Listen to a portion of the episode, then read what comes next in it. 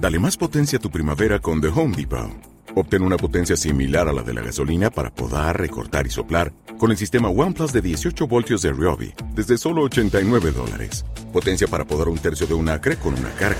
Potencia para recortar el césped que dura hasta dos horas. Y fuerza de soplado de 110 millas por hora. Todo con una batería intercambiable.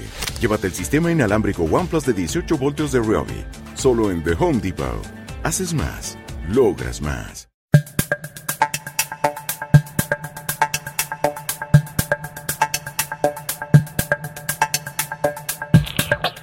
Esto es Vitalis Podcast, para usted que necesita asegurar y garantizar su patrimonio y el de su familia. Con Eloy López. Bienvenidos amigos, ahora estamos grabando el Vitalis Podcast número 11. Este, ahora no está Valente con nosotros, pero les tengo una gran sorpresa. Está con nosotros una gran invitada que me está pagando visita. Ella es So de Blog Ilana. Este, muchos de ustedes ya la conocen y los que no las conozcan se les presentó. Hola So. Hola Valente, ¿cómo estás?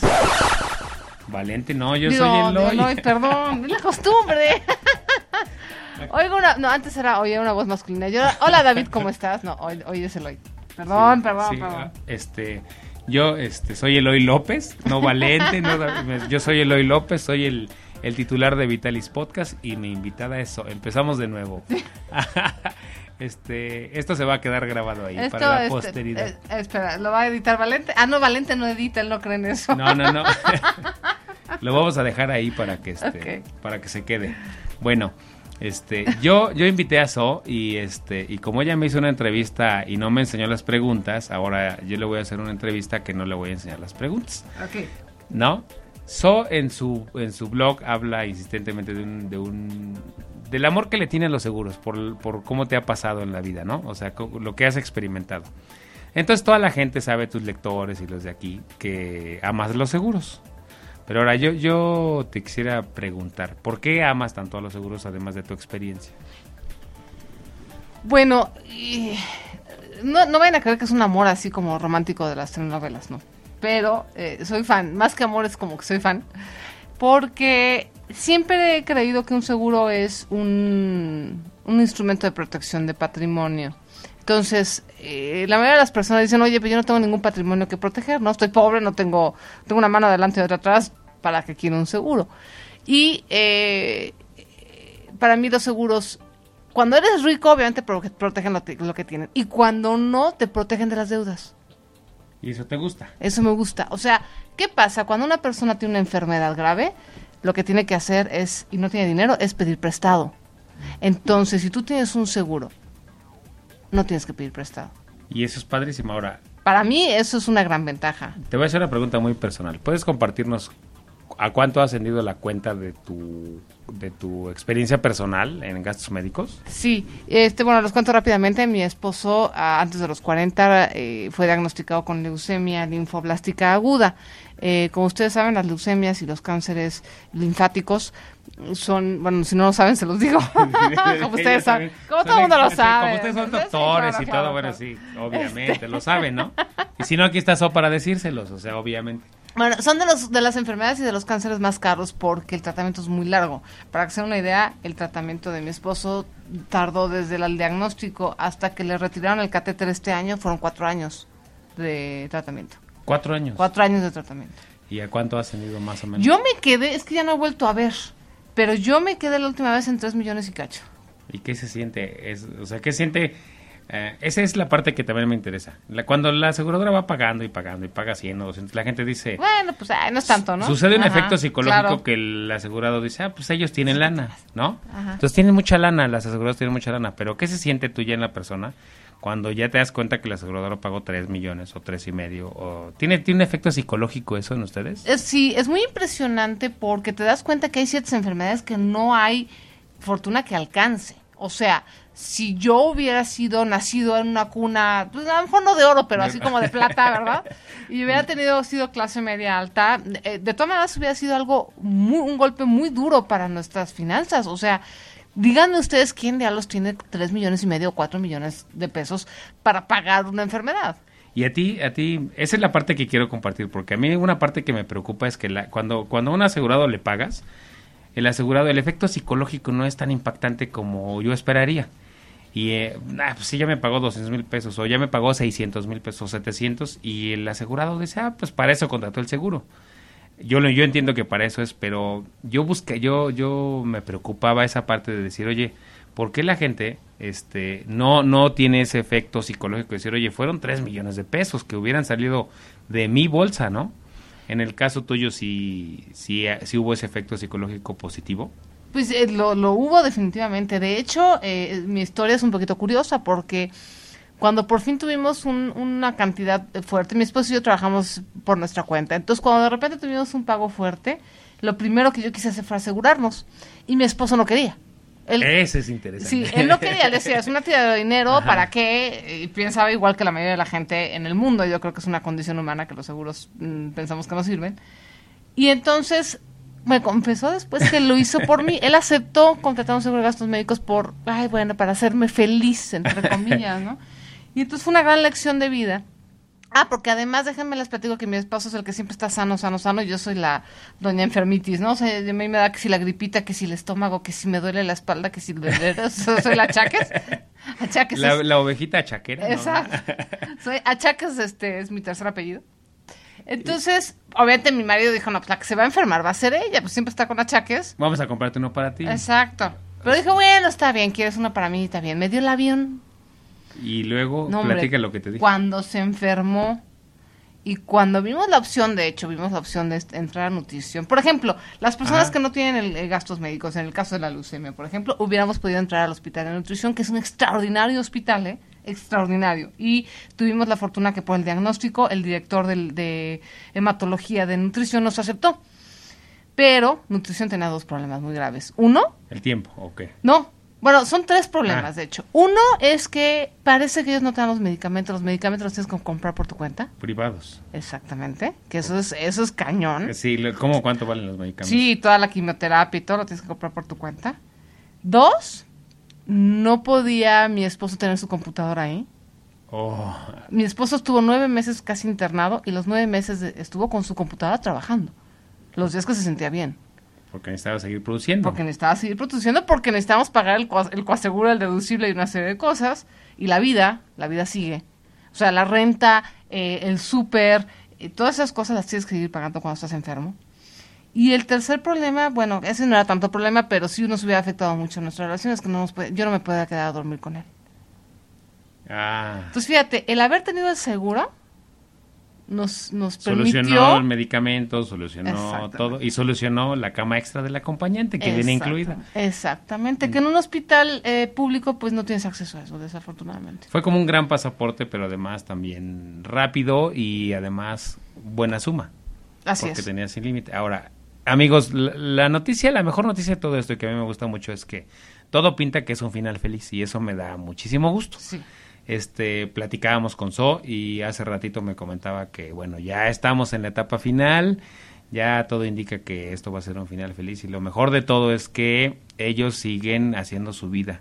Quiero decirles que en este tiempo que ellos tuvieron este, que enfrentar esta situación, siguieron produciendo. Claro.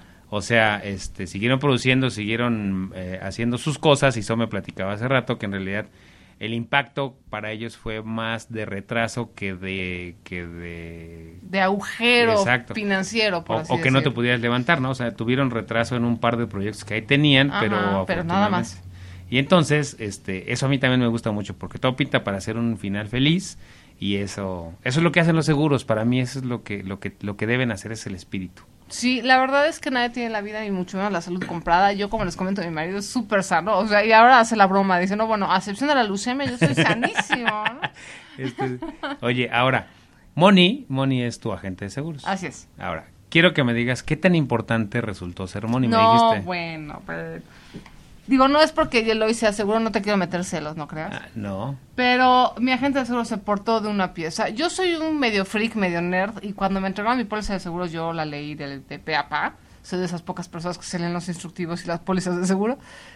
Pero a la hora que tenía yo la emergencia, a la hora, o sea, yo contraté en 2002 Y esto fue en 2007. Obviamente para el 2007 ya no me acordaba absolutamente nada de la póliza. Entonces fueron 30 llamadas con mi gente de, oye, ¿y cómo la suma asegurada? Y entonces, ¿qué es el coaseguro? Y entonces, espérame, este, ¿qué tengo que papeles meter? Y entonces, ¿cómo funciona el reembolso? O sea, yo creo que las primeras dos semanas la bombardeé de, de- de- información. de información. Obviamente lo primero que me interesaba cuando recién entramos, porque entramos a un hospital pues que es clasificado de primer nivel.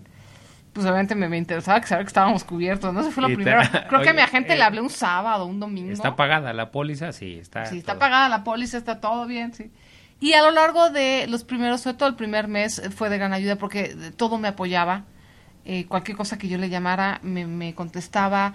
Eh, por ejemplo, había momentos en los que ya después de, de, de los primeros 20 días, el tratamiento era que mi esposo entraba dos veces al mes, cuatro días, y, y luego descansaba, ¿no? Era hacer- y dos veces nos pasó que en el momento de descanso y de regresar era en el momento que estaba renovándose la póliza.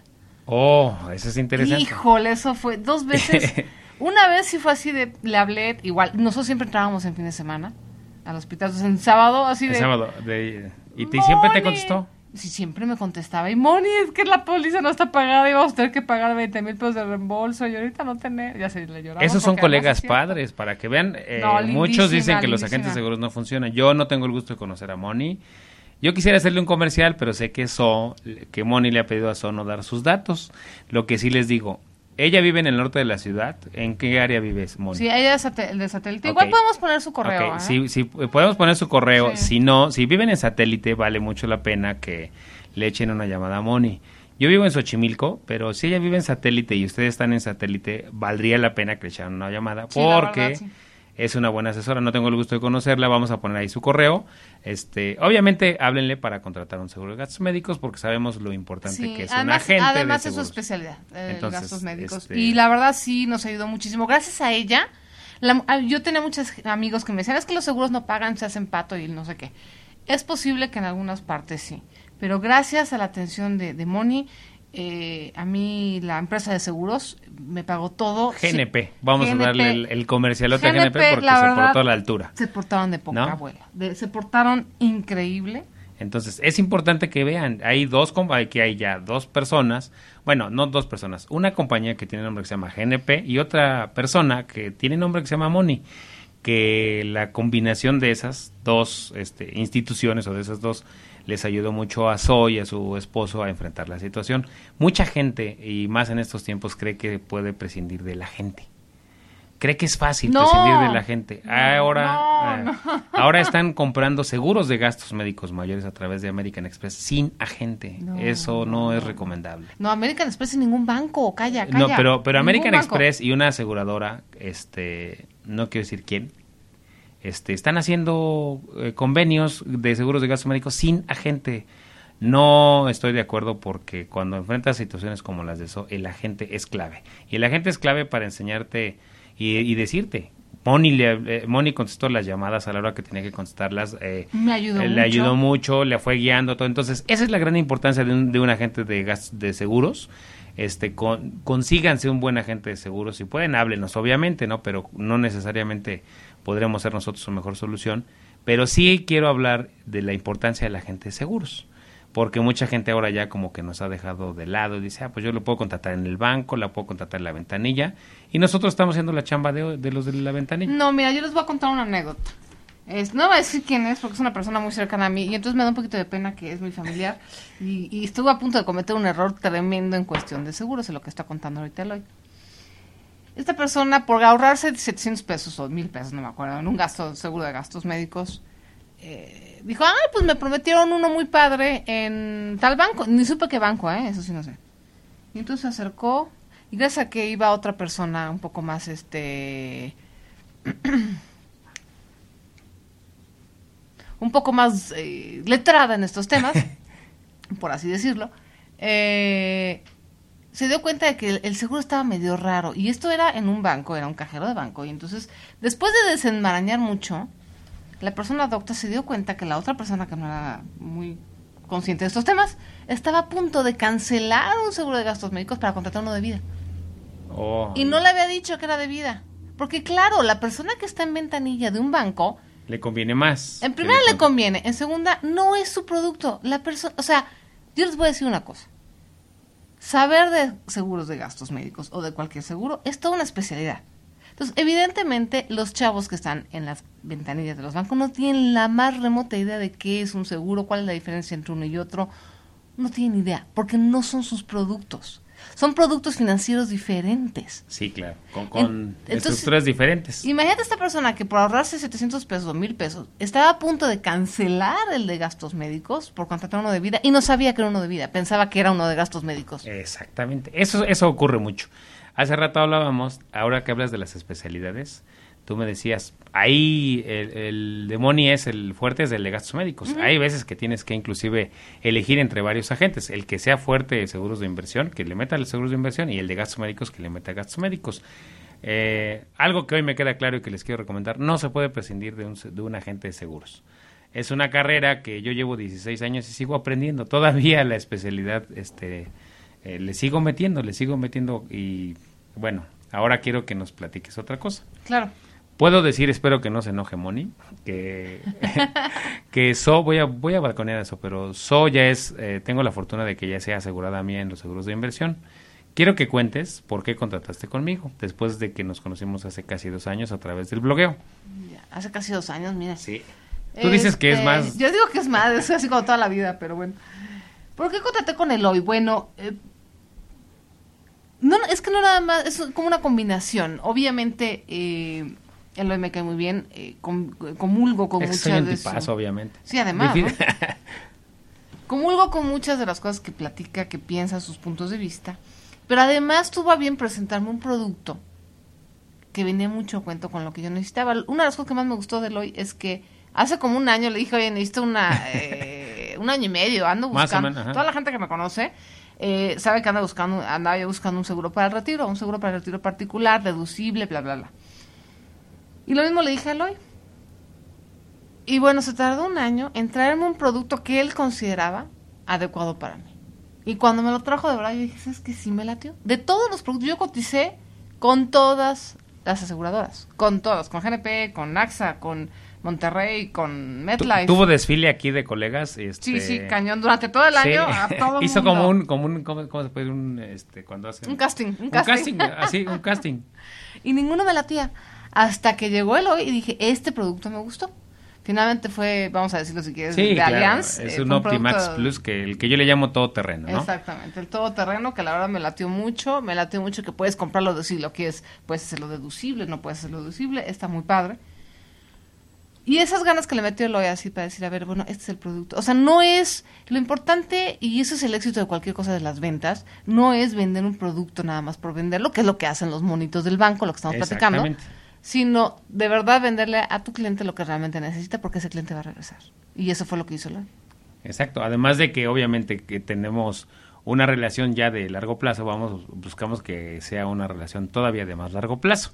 Como dice eh, Adina Chelminsky en el podcast que nos regaló, que la firma del contrato sea el inicio de una bonita amistad, como dicen. Exactamente. Sí, porque además como es para el retiro, pues me va a estar viendo todavía hasta los 65 años, Exacto, ¿verdad? Y entonces platicábamos de eso, ¿no? Este, vimos hoy otro producto, te balconeo un poco, pero hoy hoy vimos que no es lo que estabas buscando, ¿estás de acuerdo? Sí, y me que llevo más bien- tarea de nuevo. Pues bueno, porque ese sí fue un error mío. O sea, yo pensé que quería algo, pero me di cuenta que mejor no. que siempre no. Entonces, ¿qué tan importante ves que hay que determinar? ¿Qué es lo que necesitas? Es muy importante, ¿no? Ya hoy, hoy aprendiste otra cosa que debemos enfocarnos en lo que sí necesitas y en lo que quieres. Hoy pensaste que querías una cosa, ya que la viste y dijiste, ¿para qué quiero esto de inversión? Quiero más uno que haga esto y esto. Y entonces me llevo tarea de nuevo. Esa es la gran ventaja. Sus agentes este, hagan una relación de largo plazo con ellos.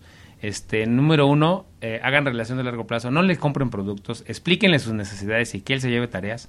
Si son excelentes agentes como un servidor, este, se llevarán tareas y regresarán, se regresarán y nunca, nunca dejarán el caso por olvidado. Este, el caso de Soy yo me tardé un rato porque ese producto no lo conocía, yo lo empecé a conocer en octubre, las ventajas y un día le hablé a Soy y le dije, este es el que tú necesitas por todas las necesidades que tienes. Entonces, este, el agente de seguros es importante, ¿no? Para mí el agente de seguros, la verdad, es como la relación que yo tengo con un contador, de- con mi contador. Tengo colegas que les gusta hacer su declaración anual ellos solos. Él hágalo usted mismo. Sí, no, para mí eso es lo que se llama vulgarmente camisa de once varas. O, como decía Confucio, es mejor estar sentado que parado. ¿No? Entonces, Maestro Shifu. entonces, yo sí tengo un contador este, para la contabilidad de mi marido y la mía. Y es una bendición, es una relación también de largo plazo. Porque necesitas asesoría. Eh, ¿Por qué compara la gente con el contador? Porque hay muchas cosas que uno no sabe. O sea, si tú estás involucrado en tu chamba, pues estás en tu chamba, no estás involucrado en las actualizaciones Exacto. ni de las agencias de seguros ni del ni del SAT. Ni de todo. Ay, sabe. Entonces, eh, son relaciones, son gente que va a saber, tu- eh, además son gente que sabe tus cosas privadas. Exactamente. O sea, un agente de seguros sabe pues cuánto ganas, cuánto gastas, cuáles son tus que si rango. tienes problemas en las anginas, en el estómago. Exactamente. O sea, sí se vuelve una relación muy privada, igual con el contador. El contador sabe cuáles son tus ingresos, punto, se acabó.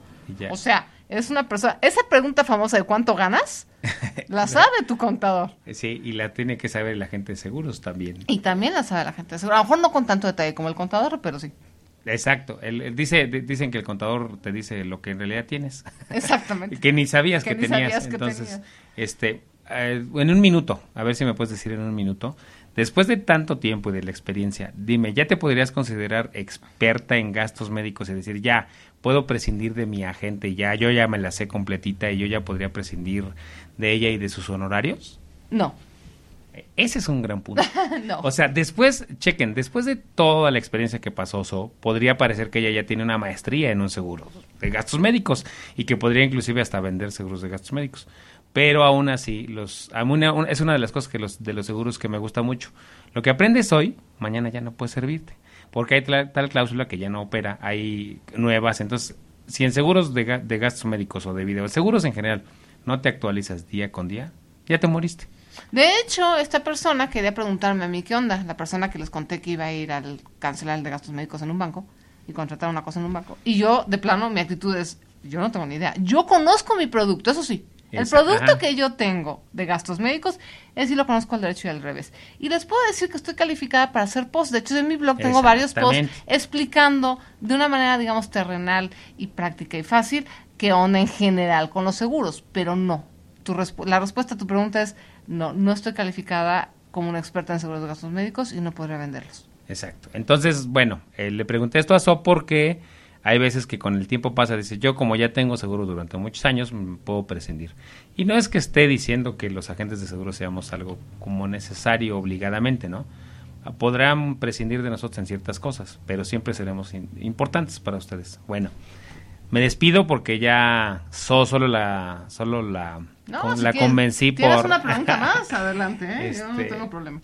Eh, ahora, ¿qué podrías... Ya una vez que agarramos el micrófono, Ya. como hilo de media, como hilo de media. Ahora, ¿qué podrías recomendarle a los lectores? Eh, me gustaría ahora que, que a los lectores del blog que quieren saber sobre seguros, ahora, ahora vamos, vamos a meternos a tu tema. Ok. ¿Qué te gustaría recomendarles de finanzas personales? Porque, bueno, los que no saben, como ella dice, así como hay los que no saben qué es la leucemia y cómo opera, también habrá los que no saben que eso se dedica a finanzas personales y esa es su expertise. Entonces, bueno, está a punto de escribir un libro, no la voy a balconear ni nada de eso, pero quiero que nos platiques qué recomendaciones podrías darles de finanzas personales. Ahora ya vamos a cerrar gastos, gastos médicos seguros, ahora vamos a hablar de tu fuerte. De mi fuerte. Bueno, ¿qué les recomiendo? Habla de tu semáforo. Uy, no, bueno, el semáforo, ese, ese es un podcast completo, oye. Bueno, ajá. Este, híjole. De, a ver. Eh, Regresemos al punto. Eso es lo que pasa porque por no traer las preguntas preparadas. Este, ¿qué les puedo recomendar? Bueno, obviamente que lean mi blog. sí, de- eh, ¿dónde está? blogilana.com. Blogilana.com. Este, lo que tiene mi blog y porque se lo recomiendo es porque está sencillo. Está de una forma simple, sencilla. La, la- la mayoría de las finanzas son un poco áridas, tienen conceptos extraños, mafufos y marcianos.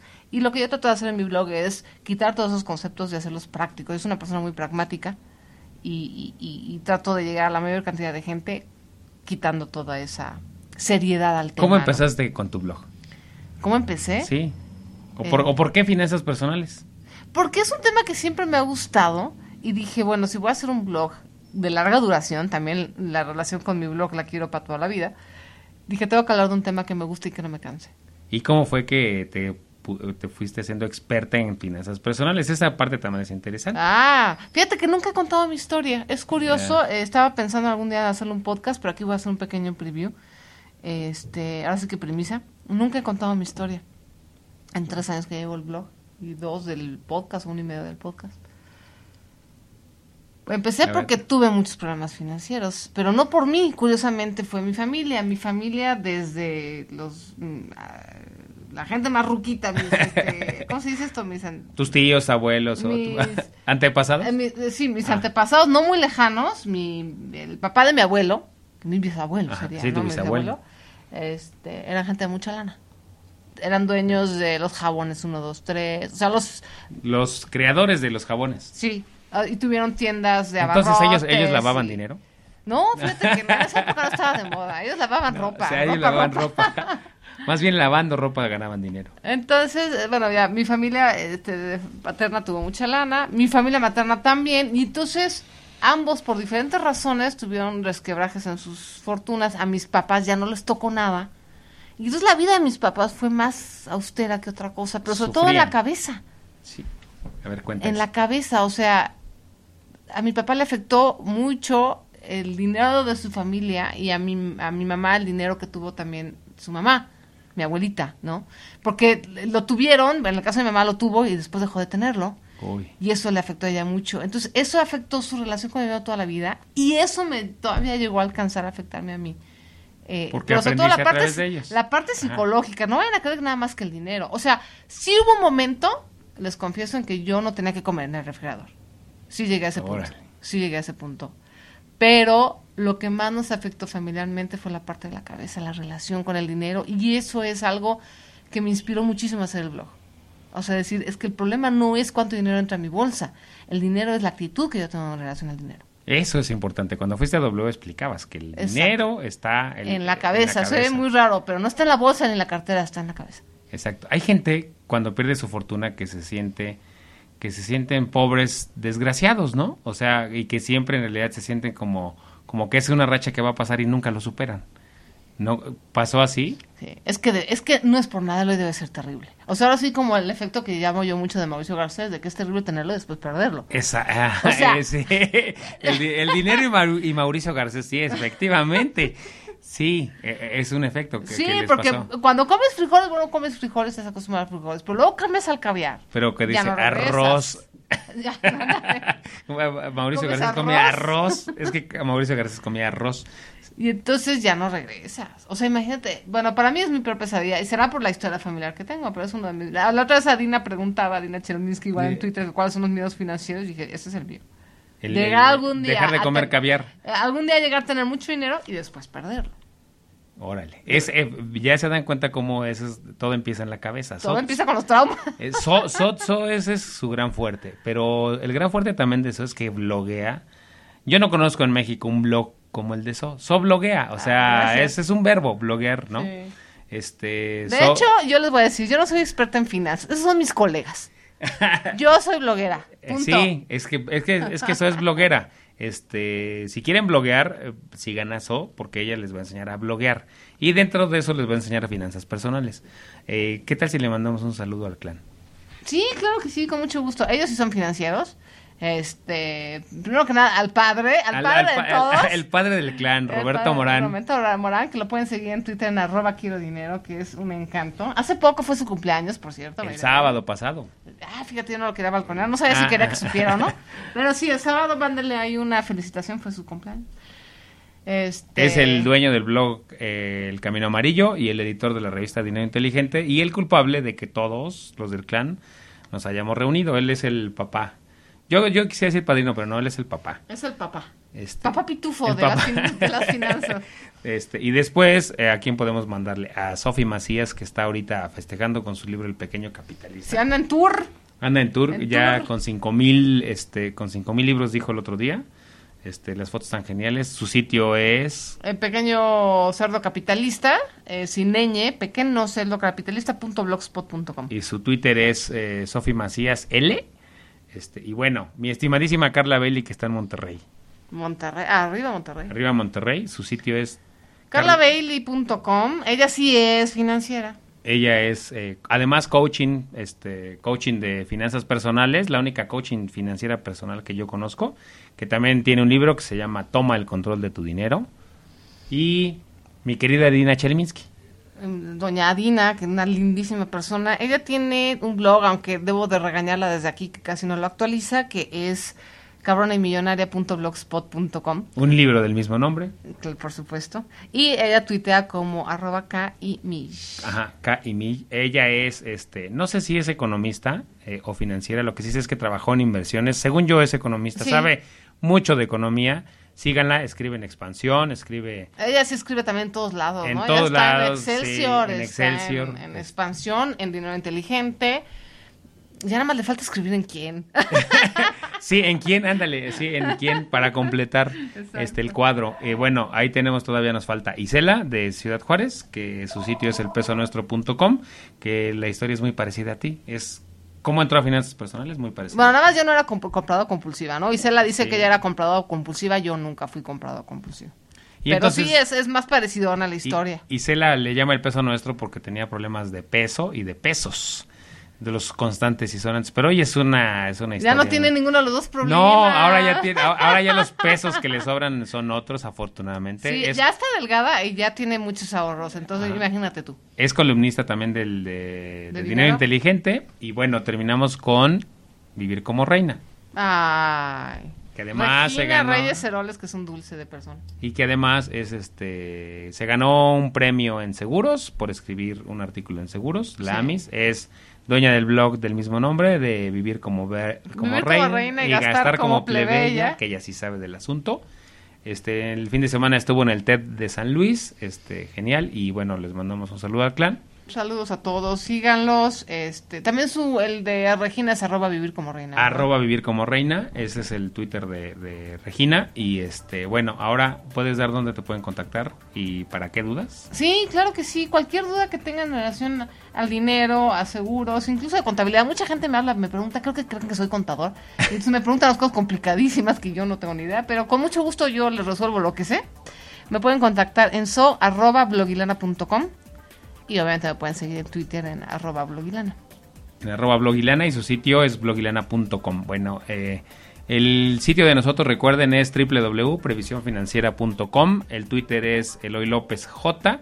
En Facebook estamos como Eloy López Jaimes. Este, todas las dudas de seguros a Eloy López, arroba previsionfinanciera.com. Y bueno, muy feliz de haber grabado este post. Este fue el Vitalis número 11, el ¡Eh! Vitalis Podcast número Bravo. 11. Nos vemos. Adiós.